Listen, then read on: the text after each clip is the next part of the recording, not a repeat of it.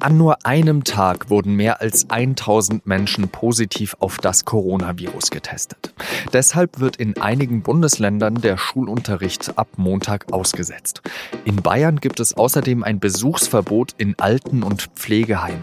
Wie sinnvoll diese Schritte sind, darüber habe ich mit meinen Kollegen Christiana Ludwig und Bernd Kramer gesprochen.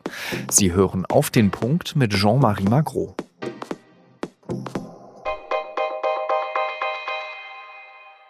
Es ist eine denkwürdige Pressekonferenz, die Bundeskanzlerin Angela Merkel da am Donnerstagabend abhält. In ihrem Amt hat sie Deutschland schon durch viele Krisen schiffen müssen. Aber keine von diesen ist mit dieser Pandemie vergleichbar. Die Situation sei außergewöhnlich, sagt Merkel. Jeden Tag stecken sich mehr Menschen an und deswegen empfiehlt sie das, wo immer es möglich ist, auf Sozialkontakte verzichtet werden soll. Dabei muss natürlich äh, die Funktionsfähigkeit des Staates gewahrt werden und auch die Kernbereiche der Wirtschaft. Die Wirtschaft leidet wahnsinnig unter dem Virus. Allein am Donnerstag ist der DAX um 12 Prozent abgestürzt. Deswegen werde man alles dafür tun, diese Krise zu überstehen, hat Finanzminister Olaf Scholz gesagt. Die Staatsbank KfW kann viel mehr Garantien für Kredite vergeben. Über eine halbe Billion Euro können so zur Verfügung gestellt werden. Es gibt keine Grenze nach oben bei der Kreditsumme, die die KfW vergeben kann. Diese Ansage wirkt. Die Börse ist danach um einige Punkte wieder gestiegen. Dann gibt es aber noch die Frage, wie man ältere Menschen schützen kann, die besonders gefährdet sind. In Bayern hat Ministerpräsident Markus Söder deshalb ein Besuchsverbot für Alten- und Pflegeheime angekündigt. Wir schränken deutlichst das Besuchsrecht ein in äh, Krankenhäusern, in Pflegeeinrichtungen und auch in Altenheimen und Behinderteneinrichtungen. Denn dort sind ähm, Risikogruppen, die wir besonders schützen wollen. Ist das die richtige Strategie, um alte Menschen gegen das Coronavirus zu schützen? Ich habe nachgefragt bei Christiana Ludwig. Sie ist Hauptstadtkorrespondentin für Gesundheitspolitik in Berlin. Christiana, wie sinnvoll findest du denn diese Maßnahme in Bayern? Das finde ich generell sinnvoll, denn ähm, in den Altenheimen leben ja die Menschen, die am stärksten vom Coronavirus äh, getroffen werden können, also die am schwächsten sind und deswegen schwerere Erkrankungen bekommen können, wie etwa Lungenentzündung. Und deswegen ist es gut, ähm, oder es ist erstmal grundsätzlich gut, die zu schützen äh, und äh, eben weniger Viren in, in diese Einrichtung reinzutragen. Ich habe da vorhin mit meiner äh, Großmutter kurz gesprochen und äh, die ist dann gleich äh, vorgegangen zu der Altenpflege, zum Altenpflegesekretariat, hat gefragt und da wurde ihr gesagt, ja, äh, nicht so viel Sorgen machen machen, einmal am Tag kann noch jemand für eine Stunde vorbeikommen. Ist das denn dann konsequent? Natürlich äh, sind, gibt es im Moment sehr viele Verantwortliche im Land, also Kommunen, Länder, einzelne Heime, die äh, für die alle diese Situation neu ist und äh, wo sich jeder jetzt erstmal sortieren muss, wie man denn die ganzen neuen Regeln jetzt zu verstehen hat. Aber wäre es dann eben eigentlich nicht am konsequentesten, dass man, also blöd gesagt, so, so hart es auch klingt, dass man die alten Leute vier Wochen lang isoliert? Also wäre das dann nicht der beste Schutz für die? Das wäre am konsequentesten und das wäre auch ein guter Schutz. Und ähm, so verstehe ich ja auch das, was jetzt einige Bundesländer an Besuchsverboten ausgesprochen haben. Das ist schon ein sehr, äh, dass man versucht, unnötige Kontakte, soweit es geht, zu vermeiden im Augenblick.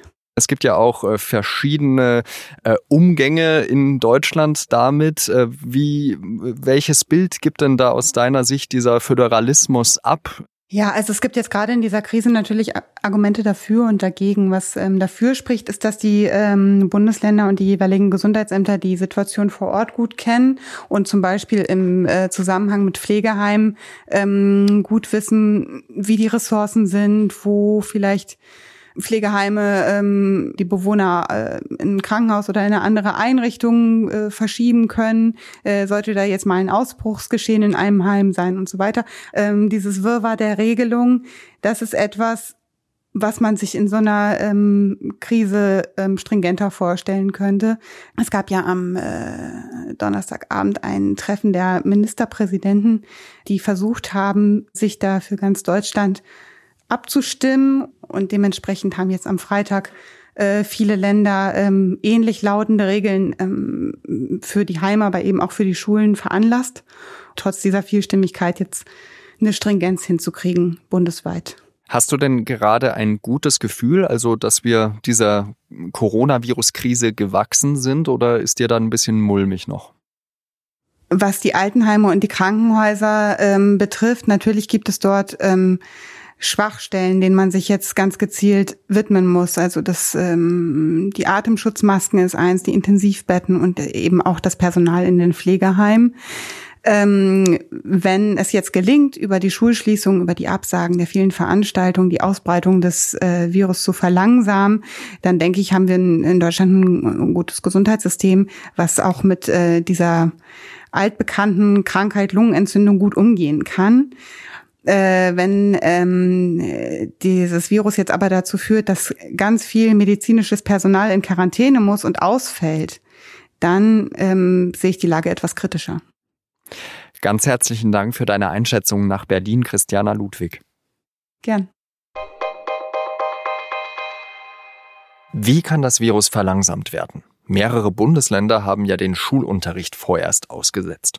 Und darüber habe ich mit dem Bildungsredakteur Bernd Kramer gesprochen. Bernd, zuerst einmal vielleicht, welche Länder haben denn angekündigt, die Schulen zu schließen? Das erste Bundesland, das äh, angekündigt hat, Schulen zu schließen, war das Saarland, heute Nacht sogar noch. Das Saarland ist besonders betroffen, weil es angrenzt an die Region Grand Est in Frankreich. Ganz genau, das weißt du besser, ähm, die äh, auch offiziell Risikogebiet ist. Und dann kam ähm, jetzt im Laufe des Vormittags à peu die nächsten Länder. Also es war dann Bayern, ähm, wo die Schulen nun schließen ab Montag. Berlin, Niedersachsen. Ich glaube, inzwischen sind es sieben Bundesländer. Gerade kam noch Nordrhein-Westfalen ähm, dazu. Ähm, und ich könnte mir gut vorstellen, dass es am Ende des Tages vielleicht ganz Deutschland ist. Aber das ist ähm, alles noch sehr im Fluss. Und wenn man gestern mit ähm, Vertretern der Kultusministerkonferenz und Bildungspolitiker äh, äh, sprach, war denen das auch noch nicht so klar, dass sie jetzt Schulen schließen werden. Das Wichtigste, was sich da ja jetzt Eltern fragen, was mache ich denn, wenn ich berufstätig bin mit dem Kind zu Hause? Das hängt sehr davon ab, wie jetzt die Situation ist in der Kommune und beziehungsweise im Bundesland. Äh, sind offiziell Schulen geschlossen oder nicht? Ähm, ich kann jetzt nicht einfach vorsorglich zu Hause bleiben und ähm, es gibt auch schon Schulen, die darauf hinweisen, dass die Schulpflicht natürlich weiter gilt, solange ähm, entsprechend eine andere Anordnung gibt. Und dann kommt es natürlich darauf an, ob wie erforderlich es ist, dass das Kind betreut wird, dass jemand zu Hause bleibt, um das Kind zu betreuen. Äh, also erstmal sind Arbeitnehmer natürlich verpflichtet, ähm, alle zumutbaren Anstrengungen, so wird es vom Bundesarbeitsministerium auch formuliert, zu unternehmen, um die Kinderbetreuung zu gewährleisten.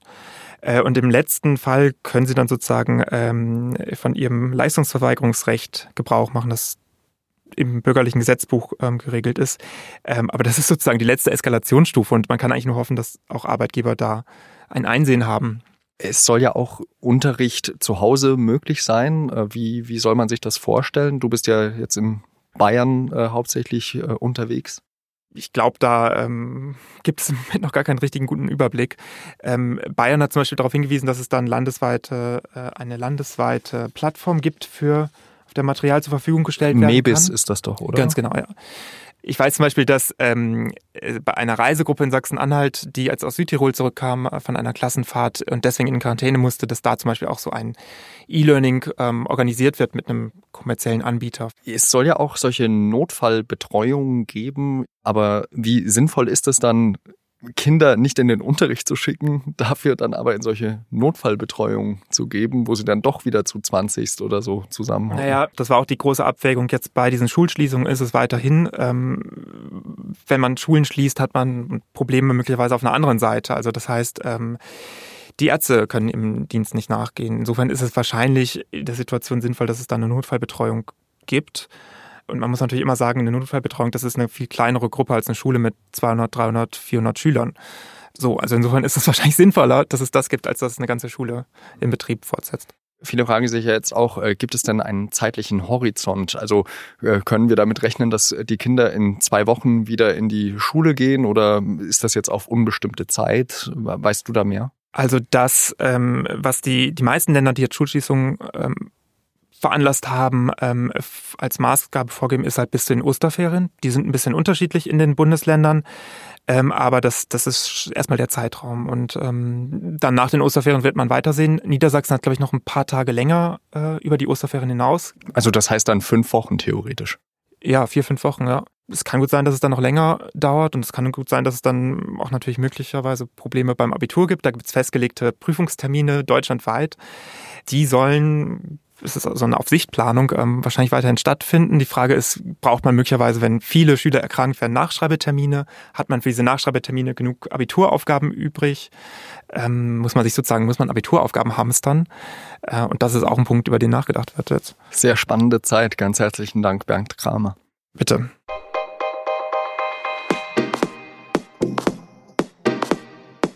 In unserer Folge vom Donnerstag habe ich ja mit Medizinredakteur Dr. Werner Bartens gesprochen. Wir werden wohl nächste Woche noch eine Folge mit ihm aufnehmen. Deshalb, wenn Sie Fragen zum Coronavirus haben, dann schicken Sie uns die doch gerne an podcast.sz.de.